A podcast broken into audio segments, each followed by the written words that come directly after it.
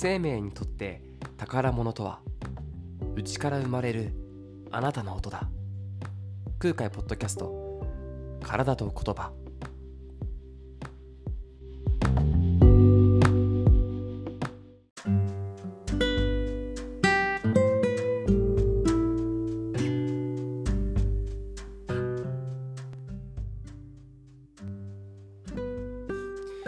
お疲れ様です。ラッパーそして実家の空海です。体と言葉。ラッパーであり知人。そして接骨院の院長でもある私空海が体と言葉の素晴らしさをシェアすることで自分含め視聴者皆さんの人生や生活を少しでもフレキシブルにしたいと考えるサボりがちなポッドキャストです。はい、えー、お久しぶりになっちゃいましたね。はい。言い訳を聞いてくださいよ。言い訳を聞いてください。えー、あの、まあ、先週、まあ、9月の16日木曜日にですね、あの、ワクチン打ったんですよ。うん、2回目のワクチンですね。うん、それがね、まあまあまあまあ、副反応がもうだいぶがっつり出てしまいましてね。うん、9度7分っていうね。9度7分まで上がりましたよ。うん全身筋肉痛、関節痛、神経痛っていうね、やばいみたいな、頭痛すげえみたいな、もう座骨神経痛でもう足も痛いし、腰が痛くて寝れないっていう、うん、寝方が分かんないんですよ。どう寝ても首は痛いし、腰は痛いし、足は痛いしっていう、あ大変でしたね。で、そんな状況でちょっとですね、ポッドキャスト難しかったので。まあ今は無事ね、体調が復活しましたけど、うん、もちろんね、まあしっかり3日4日私お休みいただいていたので、うん、そうちゃんと休んでよかったなっていうところですね。うん。で本当寝る時もですねヨガのボルスターっていうあの大きい枕があるんですけどその枕ねその枕というかまクッションっていうかあるんですけどそこに腰を乗っけてこう壁に足を引っ掛けてですね逆さまになりながら これじゃないと寝れないとか言ってこれだったら寝れるとか言って うん、ヨガのその安眠のポーズみたいな感じで寝てましたね。うんいやでもまあ解熱鎮痛剤 とかまあ水分ね、まあ、用意していたんでなんとかまあ本当にすぐすぐというかその休みの期間の間で復活したんですけどね。ただ今花粉がきついね。花粉がしんどいですよ。もう今ちょっと喉変でしょ。うん、声の聞こえ方おかしいかもしれないんですけどちょっとねこう鼻水とかねもともとそう弱いのに目もかゆいしでもね直接触りたくないしもうしんどいなってね思いながらの今配信になっております。よろしくお願いいたします許してくださいっていうねあ、そうそう。しかもね、前回ね、YouTube に上げてなかったんですよ、俺。YouTube 上げるタイミングとか、上げたと思ってたら上げ、上げてなくて、あれ、上がってないじゃんみたいな。あの、上げます。同時に上げます。あ、すあ、いやいやいやいやいや、同時に上げますんで、よろしくお願いいたします。はい、許してください。かける2ってことでね。まあ、とにかくですね、ワクチンがきつかったんです。で、まあ、何もできないなっていうことで、まあ、いろいろ考えたんだけどね、やりたいこととか考え考えてたんですけど、まあ、本当に何もできないなってことで、まあ、現代の ね、やっぱ、必須、ね、コンテンツ、ネットフリックス でですね、まあ、いろいろ見てたんですよ。で、あの、すごい面白いなっていうものをたくさん見つけて、でその中の一つにあの三島由紀夫 VS 東大全教頭50年目の真実みたいな感じの、まあ、ドキュメンタリー映画みたいなやつがありまして、まあ、三島由紀夫さんはねすごく有名な、まあ、小説家ですよね、まあ、そして活動家でもあり、まあ、どんな活動家といえば、まあ、保守ですよね。保守、まあ、右寄りというのか、まあ、保守的な活動の方ですね、うん、で東大全教頭っていうのは、まあ、いわゆる昔でいう学生運動とかですよ多分ね、うん。まあ、ヘルメットかぶったりとかして、まあ、革命だっていう感じでね、えーと、大学を、まあ、ジャックしたりとか、まあ、そういうことですね、えー、あのなんていうのかな。この現代に一体革,、まあ、革命を起こすと、まあ、いわゆる共産主義っていうものに対して、まあ、目指していくという感じの革命を起こそうとしていた団体ですね。東大全教頭。でそこがまあお互い敵で敵で敵同士ですよね。敵同士なのでその中でその東大という敵地、まあ、三島由紀夫からすると、まあ、敵地で単身一人でそう東大全教頭が主催するその討論会みたいなものっていうか、まあ、三島由紀夫さんをお呼びしようという会を用意してでそこで、まあえーとまあ、討論する議論するっていうものを収めた、えーと、映画がありましてでまあ三島由紀夫さんが一人で教団に立ちまあえーと、こうこうこういう気持ちですっていうこう意思を述べでそれに対して東大全教徒ののメンバーがこう司会とかまたこういう意見を言う質問をするとかそれに対して言ったことに対してこうじゃないかっていう意見を言うっていうそういうまあ本当に議論なんですね。とてもインテリジェンスな、うん、そんな素晴らしいなっていういいなもっとこうカオスまあカオスではあったんですけど カオスではあったけどもでもまあもっとこう混沌としてるのかなと思ったらいやだそんなことなくやっぱそれぞれのやっぱり一つの正義なんだなっていうかね一つの正義 VS 一つの正義なんだろうっていう強い信念を持っている。まあ、そんな感じで、うんまあ、敵同士とはいえ、そういうリスペクトのある、なんかすごくいい、えー、っと映像だったんですね。うん、で、まあ、で、その中で印象的だったのがですね、まあ、最後ですね、最後に、えー、っと、まあ、おしまいにですね、まあ、おしまいにというか、その前か、えー、っと、三島由紀夫さんが、この、まあ、革命というこの運動に対して私は全否定はしないっっていう話をしたんですよ。全否定はしないよと。そこに天皇というこう枕言葉というか、あの天皇のためにとか、天皇っていう単語がつけば私は味方になると。あの共闘するっていう感じのことを言ってるんですよ。うん、でもそれがないと。うん、それは私はその敵になってしまうよねという。だともし天皇っていうのを作ってね、天皇のためにとか、だったら、それはすごくあのみんなの活動のためにもいいと思うしっていうつければ私は協力するよっていう話をしてるわけですよ。で、まあ、東大全教と、まあ、そっちの共産主義側は、まあ、天皇っていうものです。天皇制廃止の方に近いわけですから、うん、近いとかそうなわけですから。であのー、どうなのかなと思った時にその最後の最後ですね。でじゃあ終わりになりますけどと、まあ、三島先生と。あなたは天皇っていう言葉をつければ、えっと、共闘すると言ってくれましたねと。で私は、えっと、天皇という単語を今こういう回の中で使いましたと。天皇のためにとは言ってないと。でも天皇天皇っていう単語は確かに言いましたよと。なんかあれですよね。なんだろう、こじつけというかね。俺言ったよ。ほら、天皇って言ったから、一緒みたいな感じに近いじゃないですかで、はい、私は天皇って言ったんで、約束通り仲間になってくださいみたいな、共闘してみましょうみたいなことを言うわけですよ。で、いや、さすがにと。私見てて、さすがにその東大の人がそんな感じ使うんだと思ったけど。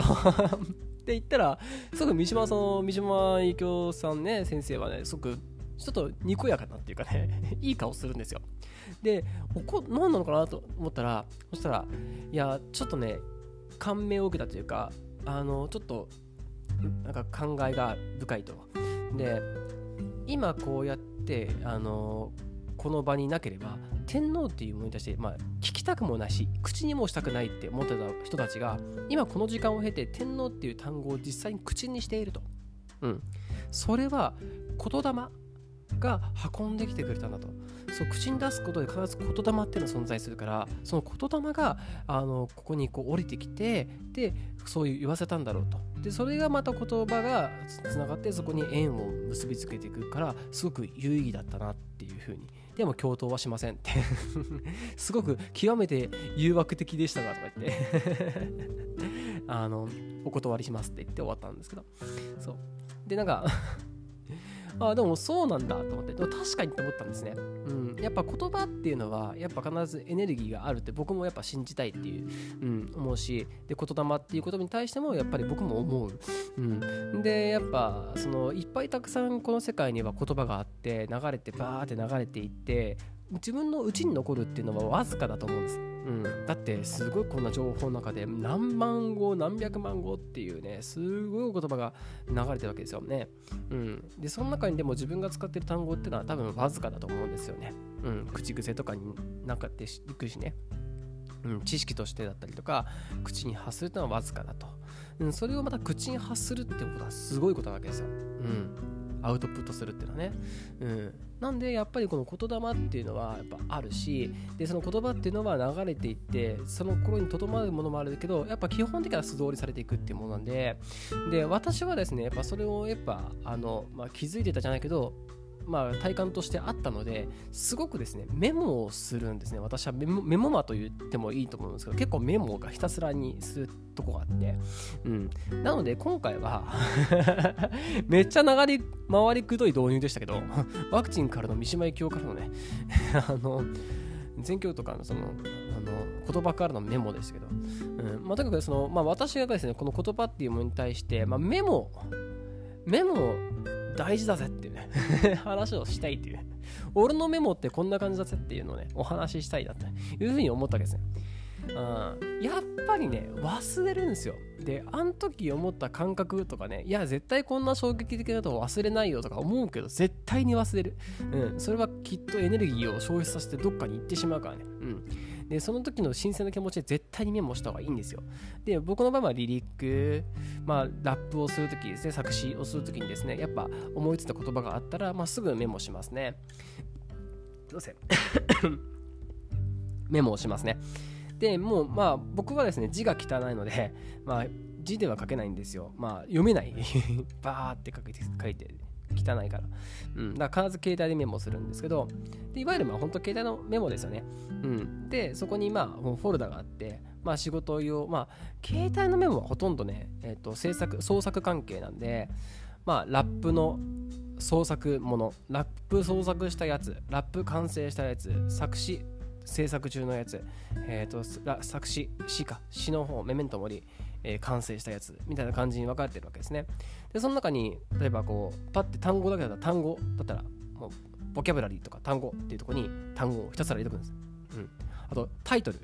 タイトルももうタイトルあこんな感じのタイトルの曲作りたいと思ったらタイトルってとこに入れちゃうんです。であれ？この感覚この言葉ってあの曲にちょっと使えるなリンクするなと思ったらそこに入れるんですよ。だひたすらにこうねこう振り分けてこの出てきた単語今出会った言葉っていうのは今自分にとってどこの引き出しに入れとくべきだろうっていうのをもうすぐ入れちゃうんですね。うん。だから今本当運よく今書いてるあこの出会いは今書いてる曲にぴったりだって言ったらすぐメモする。もう絶対にすぐ。絶対にすぐ。忘れるから人はね。うん。そうマジでその時がもういいんですよ。そう。でその膨大の中でである時にあーなんかなんか前にメモしたっけなってふっと時にまた思い出してあそっかそういえばこの単語ってなんかまた膨らみそうだなとかまた全然関係ないと思ったらこことここのメモ単語がつながったりとかやっぱ応募としてあるのでだからまあ携帯でその自分のまあある程度引き出しフォルダですよね。引き出しをバーって用意しておいてそこに振り分けられるっていうのはすごくいいと思いますね、まあ、僕だったらライミングとかもね。あのいいライミングもいつはライミングとか。そのライミングがもうすでにこの曲に使いたいなっていう意図があれば意思があればまたは雰囲気があればそこにぶっ込むっていうね。すごくいいですよ。でまあ言葉っていうのはメモできるけどやっぱ流れとか音とかはぜちょっとメモしにくいじゃないですか。うん。リズムとかね、まあ、そういう時はねもう携帯素晴らしいですね。ボイスメモっすよねうん、ボイスメモもね多用しますね。まあ私は別に外外で人前でなんかブツブツ喋ってもあんま恥ずかしくねえなってもはや思ってしまったんで あのどこでもボイスメモしますね。まあ大きい声では言わないですよ。ボソボソっとね、ボソボソっと電車だろうが駅だろうが、まあ街中だろうがどこだろうが、うん、あのちょっとこうちっちゃい声でふんふんふんって感じでこうフローをメモしたりしますね。やっぱ極力間開かない、うん、本当に人が密集してこんなとこで喋ったらおかしいなって思う時以外は、うん、あの割とどこでもすぐにメモします。ボイスメモしますね、うん、やっぱ飛んでいってしまうからね。今自分のとこに来てくれたタイミングで言うっていうことですよね。あのメモするってことですよね、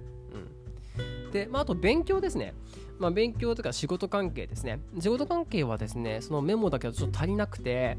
まあ僕がね結構おすすめしてるっていうとなんかあんま良くないんだけど今のところ使っててあこれいいかも肌に合うかもって思ってるのがあの Evernote っていう、えーと、アプリっていうかサイトっていうかサービスコンテンツっていうかね。まあ知ってる方は知ってると思うんですけどなんかゾウさんみたいな緑側の緑色のゾウさんみたいな感じのアイコンなんですけどえっ、とまあ本当にいろいろメモできるっていうわあのアプリなんですよ。であのなんていうかな。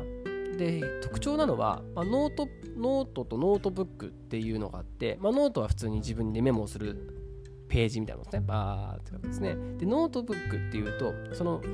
えっとさらにフォルダの中であの、まあ、僕だったら背骨っていうフォルダからしてその背骨の中に腰椎の話をしたりとか胸椎の話がしたりとかまああとなんだろうまあそういう背骨関係の疾患のメモがあると。でさらにいいのは結局なんか勉強してて例えばですよバーって読んでてあのー、また自分のメモしたものを見てねメモしたものを見てあれ？この単語って何だっけってなりません？昔勉強したなこの部分。あっつってヘルニアとかヘルニアのなんか俺前勉強した時にあの神経とかどこだったっけとかなるわけですよ。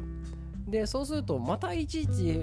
本ほっぽり出したりとかまた紙に書いてあるまたあの紙がどこにあるっけっていうで手間があってはいもうモチベ下がったとか言ってねなんかあ引き出しの奥かとか言ってうーんとか言ってネットで調べてとか結局ネットで調べてまたネットの海に消えていくっていうね心には残らないっていうねまあそういうことになってしまうんで、うん、それの対策としてエヴァノートがすごく良くて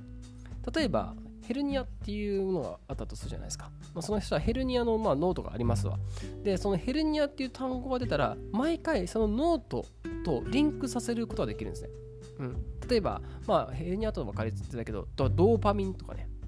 うん。まあ、このね、物質ですよ。ね、神経伝達物質ですけど、まあ、その、あれ、ドーパミンってどんな効果だったっけな？とか、またどどういうふうに発生するんだったっけなってドーパミンって単語を見た瞬間に一瞬ふっと思うじゃないですか。はい？なんとかからドーパミンが出ます。あれ？ドーパミンってどんなんだったっけ？って。その時にそのドーパミンっていう単語にそのリンクをつけておくと単語にねそうすとそのボタンを押すだけでそのドーパミンの詳細なとこに飛べるわけですよ。うん。すごく便利。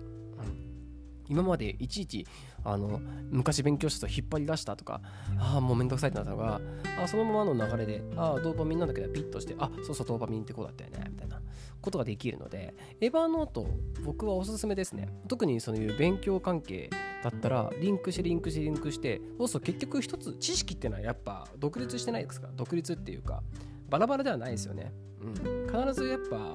何か意思を持って勉強してればリンクしてるもんじゃないですかうん、だから一つ勉強したらこれとリンクしててさらにノードが使ってっていうもんなんでそういうふうに、えーと、うまく使いたくてまああ、ね、すぐ本とか読むっていうことの腰が重くなっちゃう人はエヴァノートおすすめです。うん。おすすめっていうとなんかね変だけど別に案件とかあるわけないんだから。うん、なんですけど、まあ、とにかくエヴァノートを私は使ってますね。うん。まあちょっとね難点としてねなんかねアップデートとかがすっげえ多くてあの頻繁に頻繁に使いにくい時があるっていう。誤作動もちょっとちょこちょこ多くてそこイラッとするんですけど。でもまああのそれを目つぶさつぶればね非常に非常にあの優秀ですね。はい、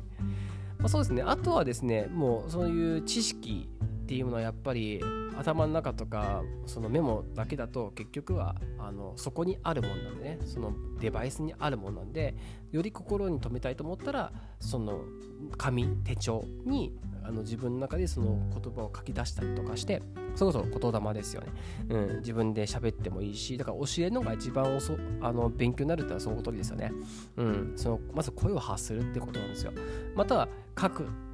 表面に出す。自分から外の世界に発するっていうプロセスを経ることによって自分の中にしっかり通っていってあのものになるっていうことですよね。うん。だからあのなんか自分の中でああこういう勉強をしましたこういう勉強をしましたじゃあこれどうしたいんだとかまた自分で音楽こういうふうに曲作りましたこういう曲作りましたどういうアルバム作りたいんだっていう時にえー、っとそういう